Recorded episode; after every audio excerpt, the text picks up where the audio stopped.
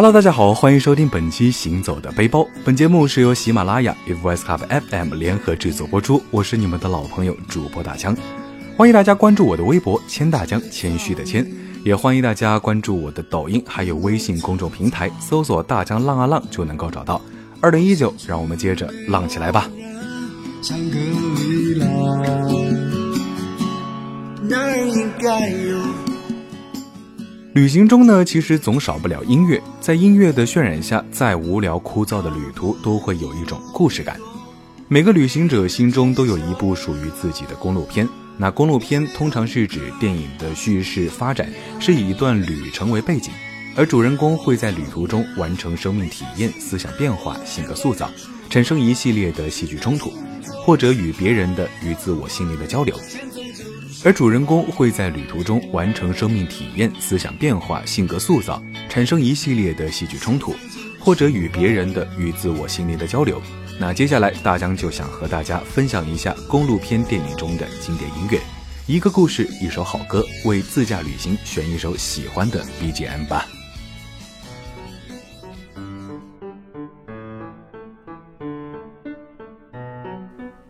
菊次郎的夏天。这首与电影同名的曲子，相信大家一定不陌生。整首曲子简单明快、清新自然、灵动而活泼，有一种悠闲的夏日气息。感觉这首曲子比电影还火，在很多地方都能够听到。这部电影讲述了二流子菊次郎帮助小学生正南去寻找母亲的故事。一路上搭顺风车，发生了很多逗逼的故事。那大江第一次看到这部电影的时候呢，完全没想到一脸严肃、不苟言笑的北野武大爷会演一个二流子逗逼角色。或许这就叫做反差萌吧。小时候总期盼着过暑假回乡下外婆家，听着欢快的音乐，一家人开车行驶在乡间小路，车里的冷气隔绝了外面的高温酷暑。走过农田，走过山村，就这样一路到外婆家，完美的暑假就这样开始了。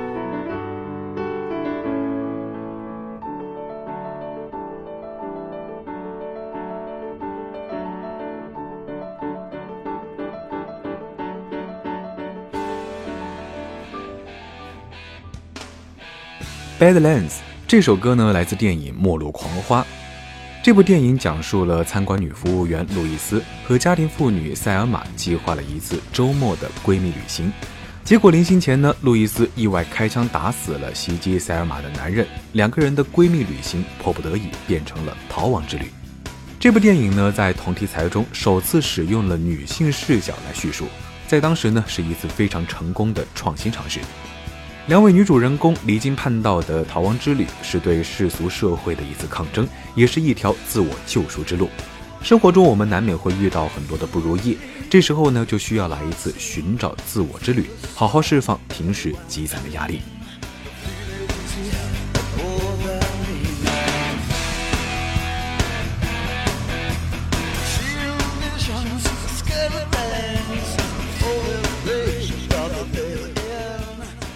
从什么时候开始，一上车先打开音响，已经成为了现代人的一种习惯。那汽车发明之初是啥娱乐功能都没有的，车窗、风挡、雨刷、门锁都是后来慢慢才加上去的。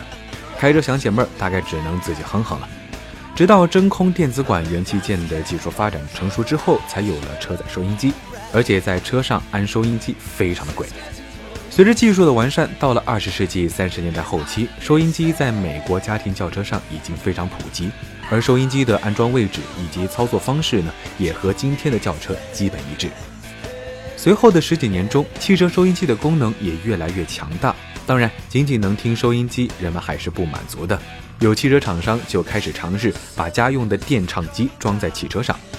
但是当时的电唱机要是装在汽车上，占地位置就太大了，跟塞一台冰箱进车里差不多。直接装上去呢，副驾驶都不用坐人了。所以汽车厂商另辟蹊径。一九五六年，克莱斯勒汽车公司在旗下的产品中采用了 Highway Hi-Fi 音响，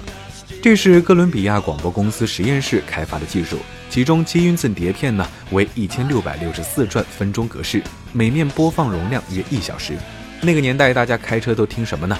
当时猫王如日中天，摇滚乐取代了爵士乐的地位。猫王的《伤心旅馆》是最具有代表性的歌曲之一，创造了当时的唱片销售新纪录，并赢得了国际声誉。一时间，摇滚乐时髦起来。现在我们耳熟能详的歌曲《我的祖国》也是诞生于1956年，是电影《上甘岭》的主题曲。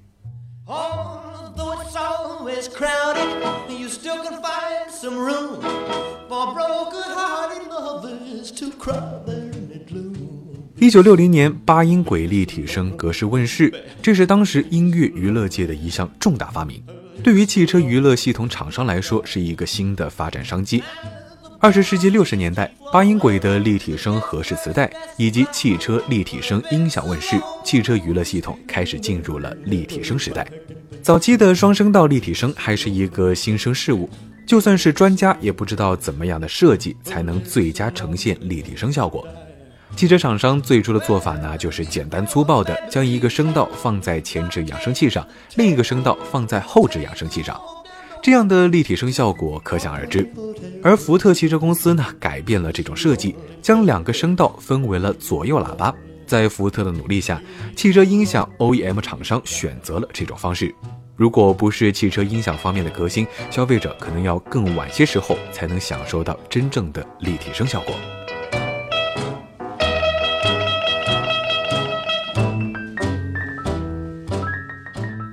六十年代，国外流行音乐文化的标志是披头士和滚石这两个乐队呢，也是寄生于和声量。尽管他们都被称为摇滚音乐史上最伟大的乐队，但是这两支乐队不论在音乐风格、创作手法、乐队成员的成长环境，还是音乐上所受影响等诸多方面都有所不同。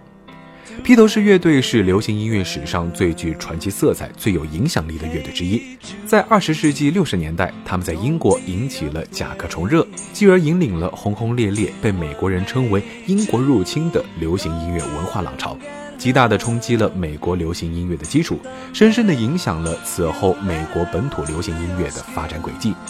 滚石乐队于一九六二年在英国伦敦成立，一九八九年进入摇滚名人堂，影响了英国六十年代摇滚乐，一直延续着传统蓝调摇滚，也是世界十大摇滚乐队之一。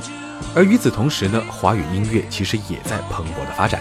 一九六零年代时是香港粤语电影流行的年代，不少香港电影在东南亚等地大受欢迎。谭炳文、邓继承和郑君绵等当时的电影演员呢，都推出过唱片。但是当时的粤语流行音乐只是粤语电影的附属品，未能独当一面，成为艺人发展的事业。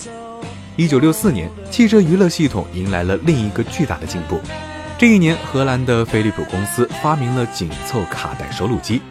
一九六六年，福特汽车公司和摩托罗拉公司合作推出了八声道立体声汽车卡带播放机。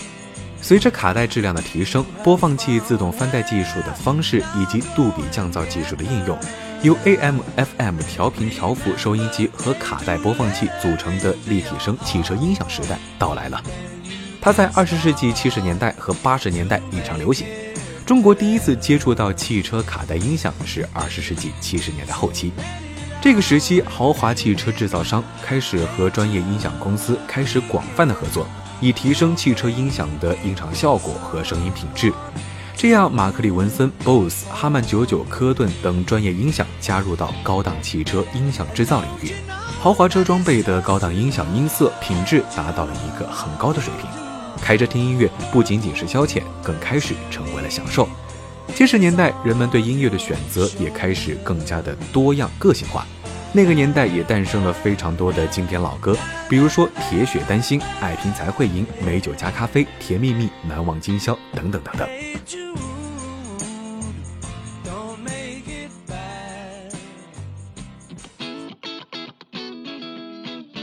汽车音响是见证人们生活水平、文化素养、精神面貌以及生活质量提升的重要依据。展望一下未来，五 G 时代来临，自动驾驶还会远吗？在未来，人们对汽车的娱乐需求会越来越大，汽车的功能呢也会更加的丰富。